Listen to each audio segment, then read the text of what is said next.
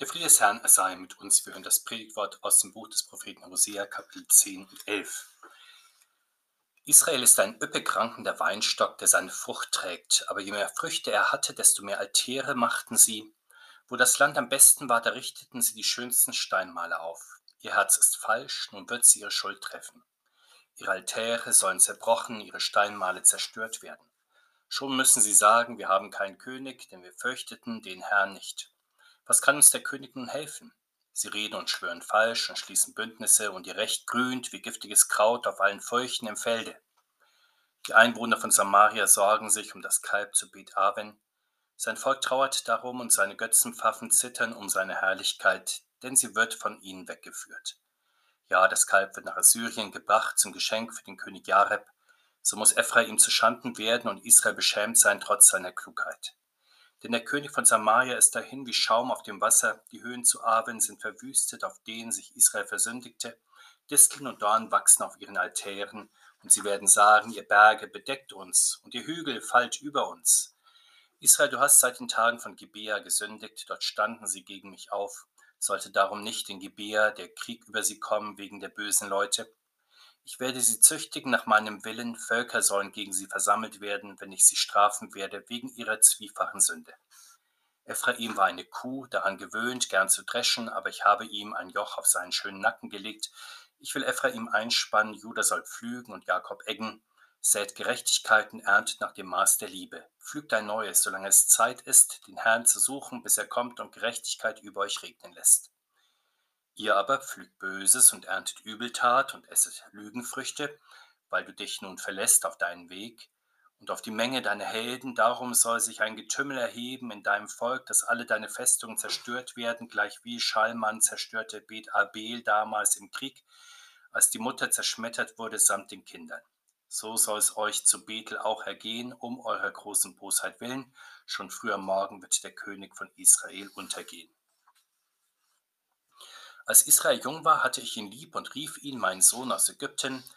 Aber wenn man sie jetzt ruft, so wenden sie sich davon und opfern den Balen und räuchern den Bildern. Ich lehrte Ephraim gehen und nahm ihn auf, meine Arme, aber sie merkten es nicht, wie ich ihnen half. Ich ließ sie ein menschliches Joch ziehen und in Seilen der Liebe gehen und half ihnen das Joch auf ihrem Nacken tragen und gab ihnen Nahrung, dass sie nicht wieder nach Ägyptenland zurückkehren sollten. Nun aber muss Assur ihr König sein, denn sie wollen sich nicht bekehren. Darum soll das Schwert über ihre Städte kommen und soll ihre Riegel zerbrechen und sie fressen um ihres Vorhabens willen. Mein Volk ist müde, sich zu mir zu kehren, und wenn man ihnen predigt, so richtet sich keiner auf. Wie kann ich dich preisgeben, Ephraim, und dich ausliefern, Israel? Wie kann ich dich preisgeben gleich Adma und dich zurichten wie Zeboim? Mein Herz ist anderen Sinnes, alle meine Barmherzigkeit ist entbrannt.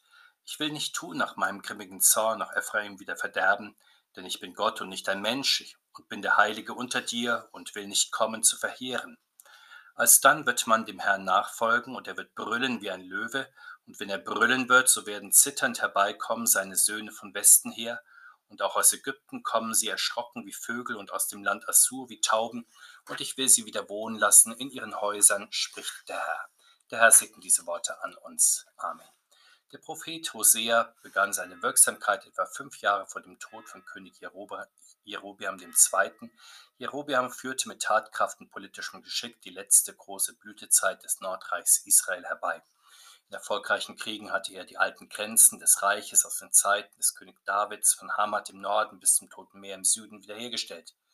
Offenbar hatte er sich dabei auch die syrische Stadt Damaskus unterworfen.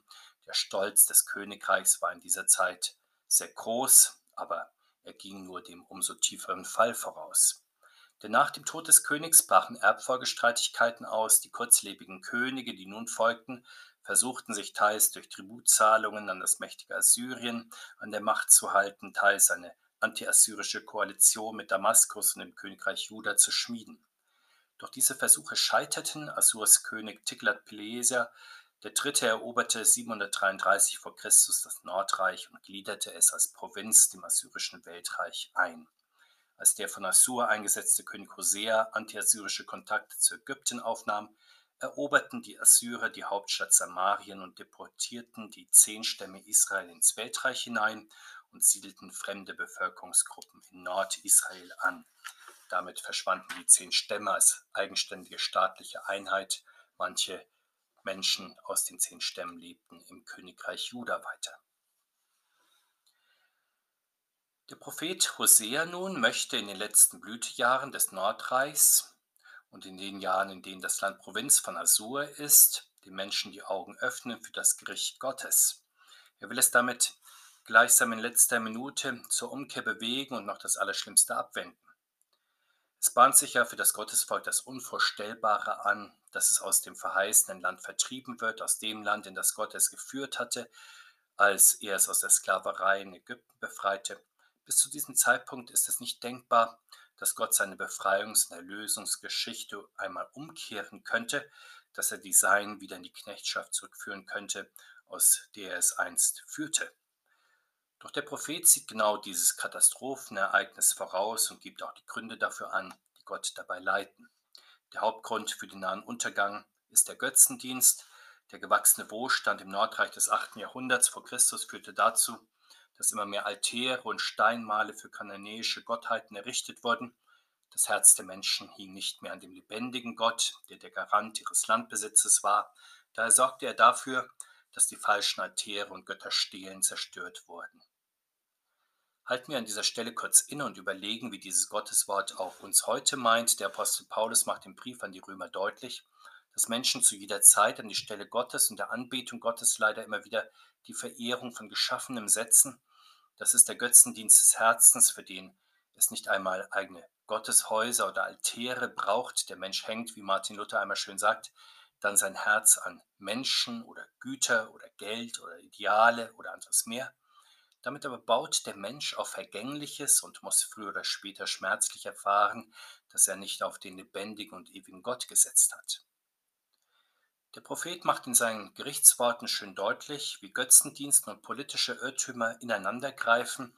Die geistliche Fehlorientierung im Götzendienst führt zu seiner Zeit dazu, dass auch in politischen Angelegenheiten falsche Entscheidungen getroffen werden. Die Menschen erkennen diesen Zusammenhang auch an, dass sie keinen richtigen und mächtigen König mehr haben, weil sie Gott, den Herrn, nicht gefürchtet haben. Die Verkehrtheit in geistlichen Dingen führt also dazu, dass politische Entscheidungsträger in politischen Fragen nicht richtig urteilen und reden sowie verhängnisvolle Entscheidungen treffen, etwa Bündnisse schließen, die zu Kriegen und am Ende zum Ende eigener Staatlichkeit führen. Der Prophet sagt zu der Unordnung, die die Lebensordnung des Landes ergriffen hat, das Unrecht wuchert wie giftiges Unkraut im ganzen Land christliche Gemeinde erfährt noch einmal eine Steigerung dieser Unordnung. Sie erlebt die völlige Verkehrung allen Rechtes, als Jesus Christus, der Herr der Herrlichkeit, gekreuzigt wird. Da leidet die Weisheit dieser Welt vollkommen Schiffsbruch. Und auch in der jüngeren Zeit zeigt sich, dass verkehrter Gottesdienst in der Geschichte der Völker zu Gottesgerichten führt, die dann auch schmerzlich spürbar sind, etwa im Verfall des Rechtes und einer guten, friedlichen gesellschaftlichen Ordnung. Denken wir nur an die Zusammenbrüche der staatlichen Ordnung im Deutschland des 20. Jahrhunderts oder auch an die Gefahr, die gegenwärtig im Krieg in der Ukraine für Europa besteht. Und daher rufen schon die Apostel, auch und gerade die Mächtigen, immer wieder zum Glauben an den Herrn Jesus, der der Herr aller Herren und der König aller Könige ist. Der Prophet Hosea zeigt nun weiter, was geschieht, wenn Menschen diesem Ruf nicht folgen, sondern an der Verehrung des Geschaffenen festhalten Schon der König Jerobeam hatte im altehrwürdigen Heiligtum in Bethel ein goldenes Kalb aufgestellt und dazu ausgerufen, da sind deine Götter Israel, die dich aus Ägyptenland geführt haben. Er richtete als Staatsreligion in Bethel also einen Stierkult ein mit eigener Priesterschaft, eigenen Festen und opferte dort sowie in Höhlen Höhenheiligtümern. Das war natürlich ein himmelschreiender Frevel, nicht allein, dass die Verehrung eines ägyptischen Gottes eingeführt wurde, sondern ausgerechnet die Verehrung des Stiergottes, durch die das Gottesvolk schon am Sinai zu Fall gekommen war. Und das auch noch im altehrwürdigen Heiligtum von Bethel, in dem früher der Glaubensvater Jakob den Herrn angerufen hatte und in dem lange die Bundeslade stand. So geht die geistliche Entwicklung des Gottesvolkes im Nordreich in großen Stücken rückwärts, mit der naheliegenden Konsequenz, dass Gott auch die Rettungsgeschichte rückwärts abwickelt und gleichsam zurückspult. sodass schließlich Selbstverwaltung, Königtum, Land und Heiligtum verloren gehen. So bahnte sich an und die Zeichen dafür stehen zur Zeit des Hosea mit großen Buchstaben an der Wand geschrieben für alle, die es lesen wollen. Denn mit der Eingliederung des Nordreichs ins Großreich Assyrien scheint das goldene Kalb von Bethel nach Assyrien abtransportiert worden zu sein als Huldigungsgeschenk für den König von Assur. So zieht gleichsam der Götze dem Volk ins kommende Exil voran. Das Volk übertrauert in Verblendung nicht um den verlorenen wahren Gottesdienst des lebendigen Gottes, auch nicht um die eigene Freiheit im verheißenen Land, sondern um das Götzenbild und den Götzendienst in den Höhenheiligtümern. Auch heute besteht in der Christenheit immer wieder die Gefahr, dass der Tanz um das goldene Kalb, um den Wohlstand der allgemeinste Gottesdienst ist. Wir sehen es daran, dass der Besuch im christlichen Gottesdienst immer wieder sehr schwach ist weil die Menschen auch unserer Zeit auch an Sonnen- und Feiertagen vielfach mit Arbeit oder Erledigungen, mit Einkäufen und anderem mehr beschäftigt sind. Selbst in den christlichen Gottesdienst drängt sich immer wieder die Welt mit ihren jeweiligen Sorgen, Problemen und Themen übermächtig hinein, sodass der Ruf des Herrn Jesus sorgt euch nicht um euer Leben nicht wirklich zum Tragen kommen kann. Wir sehen schon bei Hosea, dass Gott die Menschen zur Umkehr ruft, nachdem das Götzenbild in, das siegreiche Assyrien abtransportiert worden und das eigenständige Königtum Geschichte ist, nachdem auch die vielen Höhenheiligtümer verfallen sind, vermutlich aus Mangel an Geld. Da versinkt das Volk in völlige Verzweiflung. Sie rufen zu den Bergen, auf denen sie ihren Götzen opferten und von denen sie Hilfe erwarteten, bedeckt uns, fallt über uns, von ihren menschengemachten Göttern verlassen haben die Menschen also kein Lebensmut mehr, ja, sie wünschen sich den Tod herbei. Der Herr Jesus nimmt dieses Bibelwort auf auf seinem Weg zum Kreuz und sagt den Töchtern von Jerusalem ähnliche Verzweiflung voraus wie den Töchtern Samariens. Bei der Belagerung und Zerstörung der Stadt Jerusalem durch die Römer werden auch sie zu den Bergen und Hügeln sagen, fallt über uns, bedeckt uns. Der Apostel Johannes sieht in der Offenbarung, wie bei der Öffnung der sechs Siegel durch den Herrn Jesus, die alte Welt ins Wanken gerät. Dann sagen die Mächtigen der Erde ebenso wie die Abhängigen zu den Bergen und zu den Felsen, fallt über uns. Wir überlegen, welche Möglichkeit aber hat der Glaube in einer wankenden Welt, wie sie uns die Heilige Schrift für verschiedene Zeiten und Orten schildert, dennoch Halt zu finden. Das bekommen wir in der Apostelgeschichte für die erste christliche Gemeinde schön beschrieben. Die Gemeinde befindet sich zum einen mittendrin in den allgemeinen Gerichten Gottes über die Welt und die Zeit. Sie erfährt aufgrund ihres Glaubens in den Herrn Jesus sogar besonderen Widerstand, wenn sie in Jerusalem und Umgebung verschiedene Verfolgungswellen erleidet. Aber der Geist Gottes hilft, selbst in solchen großen Krisen gefasst zu sein. Die christliche Gemeinde weiß sich in der Liebe Gottes geborgen. Von ihm können selbst Verfolgung, Gefahr Krieg, Gefangenschaft nicht trennen. Bricht also für die Weltkinder ihre Welt zusammen, wenn Sicherheit, Wohlstand, Gesundheit und anderes mehr abnehmen oder schwinden, sodass sie sogar den Lebensmut ganz verlieren, so wissen sich Christen auch und gerade dann vom Herrn Jesus gehalten, sodass sie ihm sogar dann mit Hilfe des Heiligen Geistes loben und preisen. Gott deckt im folgenden Abschnitt des Prophetenbuches die weit in die Vergangenheit reichenden tieferen Ursachen der Sünde auf. Ein wichtiger Aspekt der Sünde ist ja, dass sie vererbt wird von Generation zu Generation, dass sie geradezu zur Struktur wird, zur Normalität und darum so selbstverständlich, dass sie gar nicht mehr wirklich erkannt wird. Also sozusagen der ganz normale Wahnsinn wird. Deshalb gehört es zu den Aufgaben des Wortes Gottes, die Sünde, wenn möglich, zurückzuverfolgen bis zu ihren Ursprüngen und damit besser verständlich zu machen. Gott führt hier in diesem Abschnitt die Sünde des Nordreichs bis auf den Anfang des Königtums zurück. Mit der Wendung seit den Tagen von Gibea wird angespielt auf König Saul, der einen Königssitz an diesem Ort hatte. Besondere Gesetzlosigkeit wird von den Leuten Gibeas allerdings schon für die Richterzeit berichtet. Offenbar fühlte sich der Südteil des Nordreichs am Anfang des Assyrischen Krieges im Jahr 733 vor Christus noch sicher denn der Krieg betraf zunächst nur den Norden, aber Gott sagt hier, dass er auch Völker gegen den Südteil versammeln und auch ihn für seine Sünden bestrafen wird. Was aber möchte Gott eigentlich von seinem Volk? Was sollen die tun, die im Glauben an ihm festhalten? Das wird uns in dem schönen Bild vom Joch beschrieben. Das Gottesvolk insgesamt soll so wie der Glaubensmensch persönlich sich von Gott das Joch auflegen lassen und sich in die Arbeit im Weinberg und im Reich Gottes einspannen lassen, sodass die Menschen Gottes dort pflügen, säen und ernten. Wir kennen dieses Bild ja auch aus dem Neuen Testament sehr gut. Jesus Christus ruft bekanntlich im Heilandsruf die mühseligen und Beladenen zu sich in seinen Dienst, wenn er sagt, nehmt auf euch mein Joch und lernt von mir, so werdet ihr Ruhe finden für eure Seelen. Denn mein Joch ist sanft und meine Last ist leicht.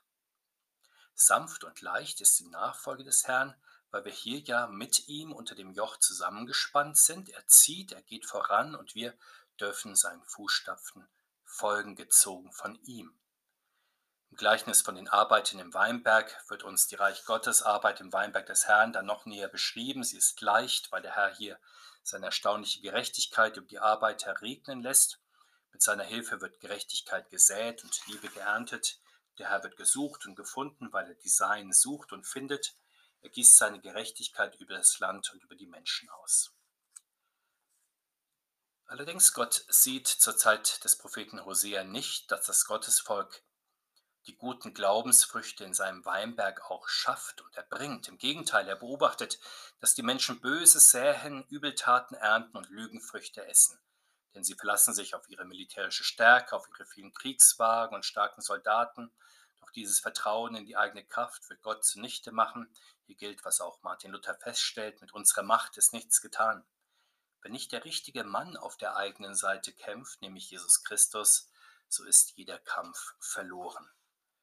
Das werden auch die Menschen zur Zeit des Hosea erfahren. Die Assyrer werden ihnen zu mächtig werden, alle Festungen werden zerstört, die großen und die kleinen. Sogar das Heiligtum in Bethel wird verheert werden, der König mit seiner Macht untergehen. Noch einmal wird der Grund hierfür genannt. Es ist die Bosheit der Menschen, die sich an eigenen Wünschen und Interessen orientieren, nicht aber an Gott. Durch Umkehr, durch die Stille des Glaubens und durch Hoffnung würden die Menschen von Gott gerettet werden, aber sie wollen lieber sich selbst retten und scheitern damit. Es ist im Grunde wie bei den Jüngern im Sturm auf dem See Genezareth. Sie verfallen in Panik, sie verzweifeln, sie kämpfen vergeblich gegen den Sturm an, weil sie nur auf sich selbst sehen. Aber sie finden dann noch zum Hilferuf in Richtung von Jesus Christus, auf den der Herr Jesus dann auch rettend reagiert.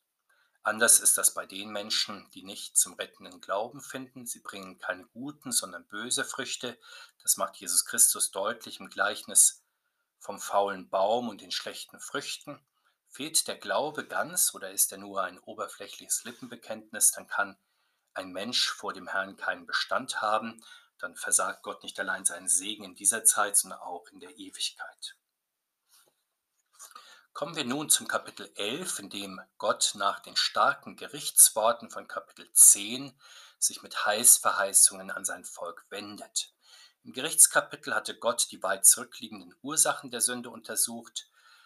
Im Heißkapitel kündigt er nicht nur seine Gnade an, sondern verfolgt seine grenzenlose Liebe bis weit in die Geschichte zurück. Er erinnert zunächst an seine Liebe für das Gottesvolk schon in Ägypten.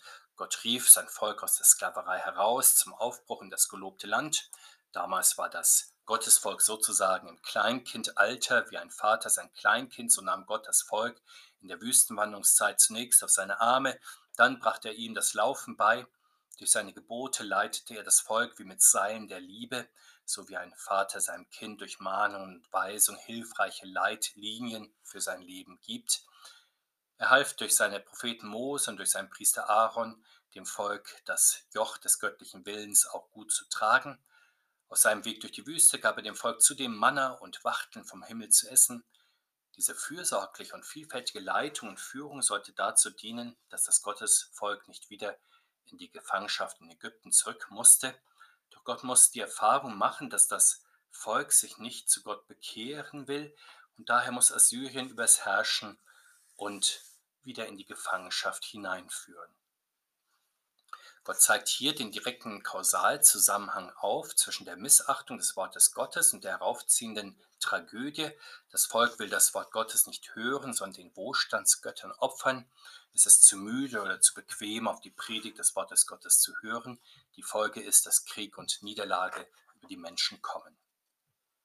Wie genau aber ist hier der Zusammenhang zwischen geistlicher Erschlaffung und schmerzlichen Niederlagen? Nicht allein für ein Volk insgesamt, dessen Wertefundament so entkernt ist, dass es keine, keine Widerstandskraft gegen äußere und innere Gefahren mehr besitzt, sondern auch für kleinere Gemeinschaften wie eine christliche Gemeinde oder auch nur für jeden einzelnen Christen. Dort, wo Menschen nachlassen im guten Kampf des Glaubens, dort bekommt der alte Mensch die Überhand. Das kann so weit führen, dass auch Christen verführt werden, gerade weil es auch manche Menschen anlegen auf die Fehlleitung argloser, sodass sie bis hin zum Glaubensabfall verführt werden. Ein bekanntes Beispiel für rapiden Glaubensverfall, der für die ganze Gemeinde zum Problem wird, sind etwa der Prophet Jona, der aus Bequemlichkeit den Verkündigungsauftrag Gottes nicht annehmen will, oder Judas mit seinem Verrat aus niederen Beweggründen, aber auf der anderen auf andere Weise auch Saulus vor seiner Bekehrung, der durch Ehrgeiz und weltliche Gesinnung das Evangelium missachtet, oder Petrus, der aus Menschenfurcht den Herrn verleugnet, das und anderes mehr sind die Verfalls- und Abfallserscheinungen, durch die der Glaube Einzelner und der Gemeinde insgesamt immer wieder in Gefahr stehen und Christen das Reich Gottes verlieren, die Welt wieder lieb gewinnen und in die Gefangenschaft der Welt zurückkehren.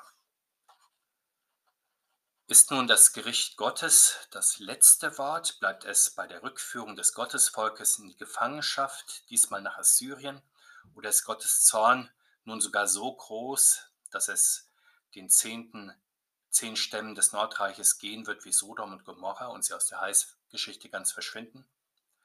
Nein, sagt Gott hier, Gott sei Dank, er wird die Stämme nicht so zurichten wie Sodom und Gomorra, wie Adma und Zeboim. Seine Barmherzigkeit steht gegen seinen Zorn, er wird nicht vollkommen zerstören, so wie Menschen das immer wieder in unkontrolliertem Affekt tun, sondern seine Barmherzigkeit wird zum Tragen kommen, die sich die Kinder Gottes nicht rauben lässt. Und so wird er mächtig und laut wie ein Löwe über die Völkerwelt hinweg rufen, sodass dann seine verstreuten Kinder von Westen und von Osten kommen, anfangs vielleicht noch verschüchtert wie Singvögel oder Tauben, denen gerade der Käfig geöffnet wurde, aber dann werden sie in die Freiheit ausziehen und in Frieden in den Wohnungen Gottes wohnen. Wie in Gott sein Zorn und seine Barmherzigkeit miteinander ringen, sehen wir so deutlich wie nirgends sonst, natürlich im Kreuz von Jesus Christus. Hier leidet der Gottessohn den Zorn des Vaters und zugleich siegt in seinem Sühnetod und in seiner Auferstehung die Güte des Vaters, sodass in ihm die verlorenen Heiden Erbarmen finden, aber auch die Juden erfahren, dass Gottes Gaben und Gottes Berufungen trotz ihres Ungehorsams bestehen bleiben. Auch die gefallenen Christen werden von der Gnade des Herrn Jesus immer wieder aufgerichtet, wenn sie sich zu ihm zurückrufen lassen, so wie es Petrus nach Ostern getan hat. Die an die Welt zerstreuten Christen dürfen immer wieder heimkehren zum Herrn Jesus, so wie der verlorene Sohn zum Vater. Aber an welchen Ort eigentlich kehren die Christen aus der Zerstreuung der Welt zurück? Es wird ja nicht unbedingt das gelobte Land Israel sein oder das gelobte Land Amerika, auch nicht unbedingt der Schoß der Kirche in Rom oder die heimliche Gemeinschaft einer christlichen Gemeinde von Gleichgesinnten. Vielmehr ruft der Herr Jesus die Menschen aus Ost und West, aus Nord und Süd, die mühseligen und die beladenen aus aller Herren Länder in seine Gemeinschaft hinein. Und diese Gemeinschaft des Herrn ist dort, wo schon zwei oder drei oder natürlich auch mehr in seinem Namen zu Gottesdienst und Gebet versammelt sind diese Weise sammelt der Herr die Sein überall auf der Welt in sein Reich hinein und in seinen Frieden, und zudem sammelt er sie schon in den himmlischen Wohnungen, die er für sie bereitet hat. Der Friede des Herrn, er sei mit uns. Amen.